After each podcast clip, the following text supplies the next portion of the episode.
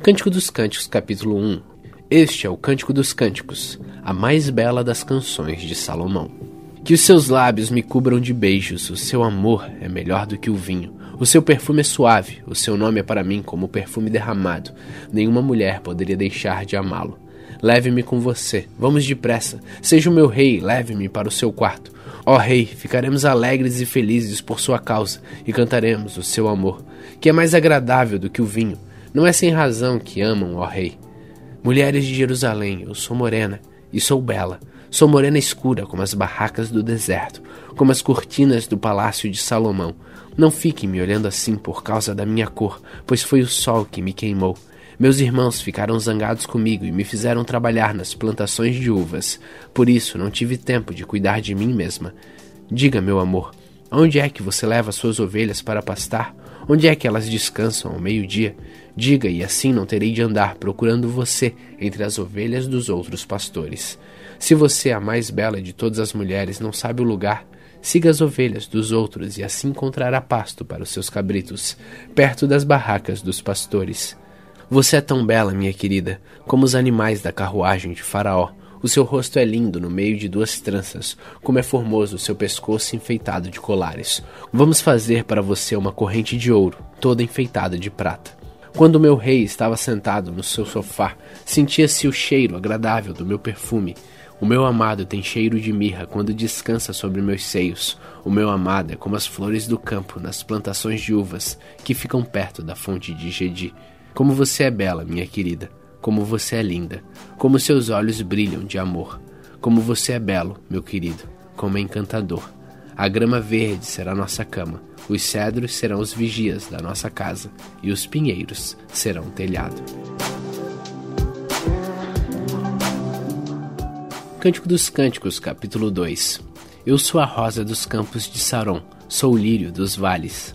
Ele, como é o lírio entre os espinhos, assim é a minha amada entre outras mulheres ela. Como a macieira entre as árvores das florestas, assim é o meu amado entre os outros homens. Eu me sinto feliz nos seus braços e os seus carinhos são doces para mim. Ele me levou ao salão de festas e ali nos entregamos ao amor. Tragam passas para eu recuperar as minhas forças e maçãs para me refrescar, pois estou desmaiando de amor. A sua mão esquerda está debaixo da minha cabeça e a direita me abraça.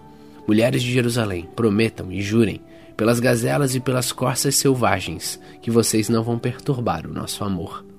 Segunda canção. Ela. Estou ouvindo a voz do meu amor. Ele vem depressa, descendo as montanhas, correndo pelos montes. O meu amado é como uma gazela, é como um filhote de corso. O meu querido está ali, do lado de fora da nossa casa. Ele está olhando para dentro, pelas janelas, está me espiando pelas grades. O meu amor está falando comigo. Ele. Venha então, minha querida, venha comigo, meu amor. O inverno já foi, a chuva já passou, as flores aparecem nos campos, é tempo de cantar. Ouve-se nos campos os cantos das rolinhas, os figos estão começando a amadurecer e já se pode sentir o perfume das parreiras em flor. Venha então, meu amor, venha comigo, minha querida. Você está escondida com uma pomba na fenda de uma rocha. Mostre-me o seu rosto, deixe-me ouvir a sua voz, pois a sua voz é suave e o seu rosto é lindo. Peguem as raposas, apanhem as raposinhas, antes que elas estraguem a nossa plantação de uvas, que está em flor. Ela, o meu querido é meu, e eu sou dele. Ele leva as suas ovelhas para pastarem entre os lírios, enquanto o dia ainda está fresco e a escuridão está desaparecendo. Meu querido, volte depressa, correndo como uma gazela, como um filhote de corso nos montes de Beter.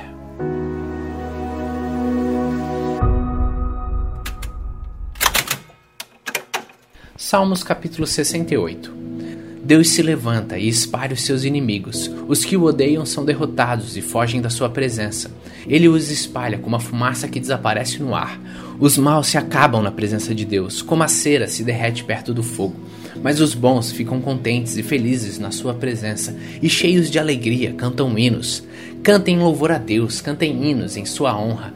Preparem um caminho daquele que vem montado nas nuvens. O seu nome é Senhor. Alegrem-se na sua presença.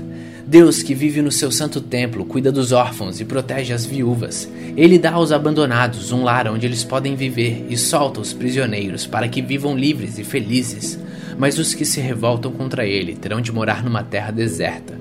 Ó Deus, quando conduziste o teu povo, quando marchaste pelo deserto, a terra tremeu e o céu derramou chuva por causa da vinda do Deus do Sinai, da vinda do Deus de Israel.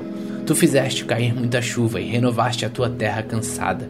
O teu povo fez nessa terra o seu lar, com a tua bondade cuidaste dos pobres. O Senhor deu uma ordem e muitas mulheres levaram esta notícia. Os reis e os seus exércitos estão fugindo em casa, as mulheres repartiam o que havia sido tirado dos inimigos. Elas pareciam pombas cobertas de prata, com asas brilhantes como ouro puro. Por que é que no dia da batalha alguns soldados ficaram no curral das ovelhas? Quando Deus Todo-Poderoso espalhou os reis, caiu neve ali no Monte Salmão. Como é alta a terra de Bazã, a serra de muitos picos. Por que é que vocês, montanhas tão altas, olham com inveja para o monte que Deus escolheu para ele morar? O Senhor Deus viverá ali para sempre. Com seus milhares e milhares de carros poderosos, Deus, o Senhor, veio do Monte Sinai para o seu lugar santo. O Senhor subiu aos lugares mais altos, levando consigo muitos prisioneiros. Ele recebeu presentes até mesmo de homens rebeldes. O Senhor Deus viverá ali.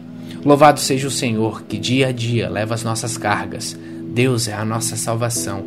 O nosso Deus é o Deus que salva. Ele é o Senhor, o Senhor nosso, que nos livra da morte. Ele partirá a cabeça dos seus inimigos, daqueles que teimam em permanecer nos seus pecados. Deus, o Senhor, nos disse: Eu trarei os inimigos de vocês de volta do Monte Bazã. Eu os farei voltar das profundezas do mar, para que vocês se banhem no sangue deles, e os cães de vocês possam lamber o sangue à vontade. Ó Deus, todos veem a tua marcha da vitória, o desfile de Deus, o meu rei, entrando no seu templo. Os cantores vão na frente, os músicos atrás. No meio estão as moças tocando tamborins. Louvem a Deus na reunião do seu povo. Louvem a Deus, o Senhor, todos os descendentes de Israel. Primeiro vem Benjamim, a menor das tribos. Depois vem os líderes de Judá com o seu grupo. Em seguida, os líderes de Zebulon e Naphtali. Mostra o teu poder, ó Deus, o poder que tens usado em nosso favor. Do teu templo em Jerusalém, onde os reis trazem ofertas a ti. Repreende o Egito, aquela fera dos canaviais. Ó Deus, repreende as nações, aquela manada de touros com seus bezerros, até que eles se curvem e te ofereçam a sua prata. Espalhe os povos que gostam de fazer guerra. Virão embaixadores do Egito, e os etíopes, com as mãos levantadas, orarão a ti, ó Deus. Cantem hinos a Deus, povos de todas as nações, cantem louvores ao Senhor. Louvem a Ele, o cavaleiro do céu, o antigo céu. Escutem a voz do Senhor, a sua voz poderosa. Anuncia o poder de Deus, a majestade dele está sobre o povo de Israel, a sua força está nos céus. Como Deus é maravilhoso no seu templo, o Deus de Israel dá força e poder ao seu povo. Louvem a Deus.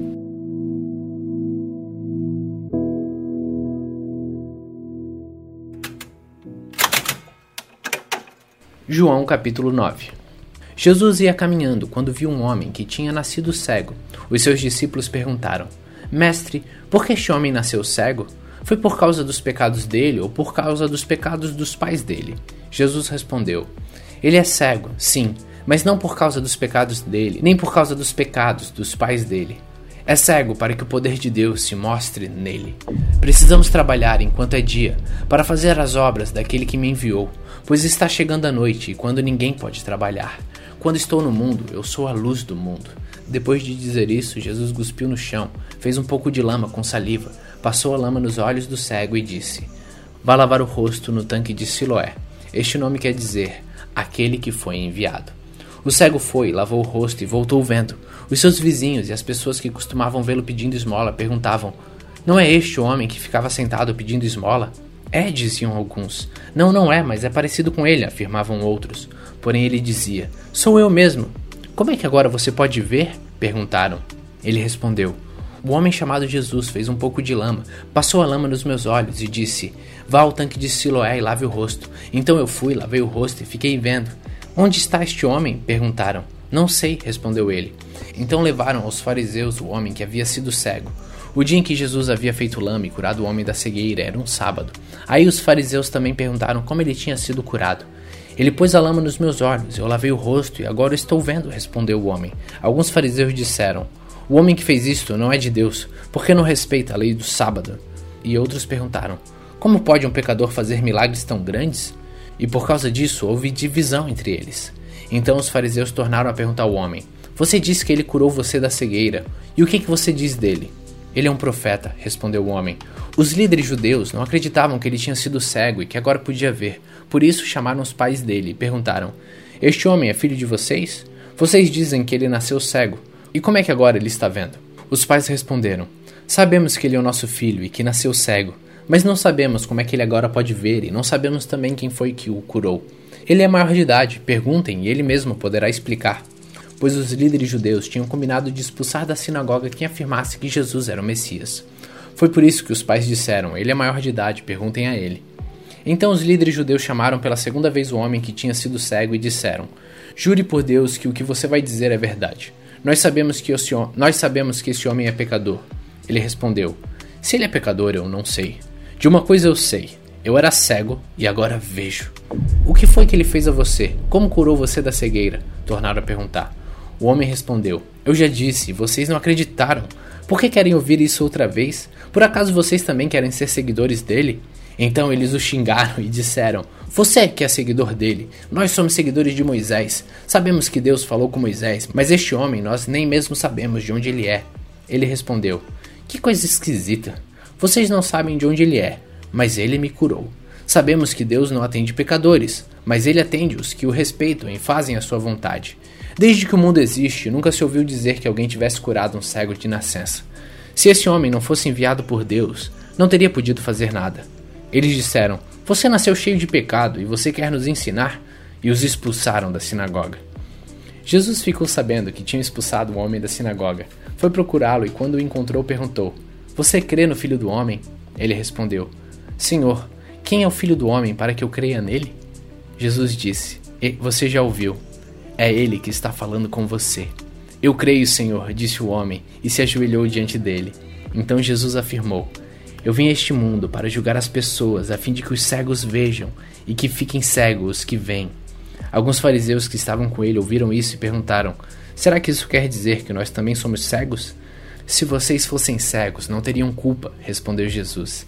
Mas como dizem que podem ver, então continuam tendo culpa.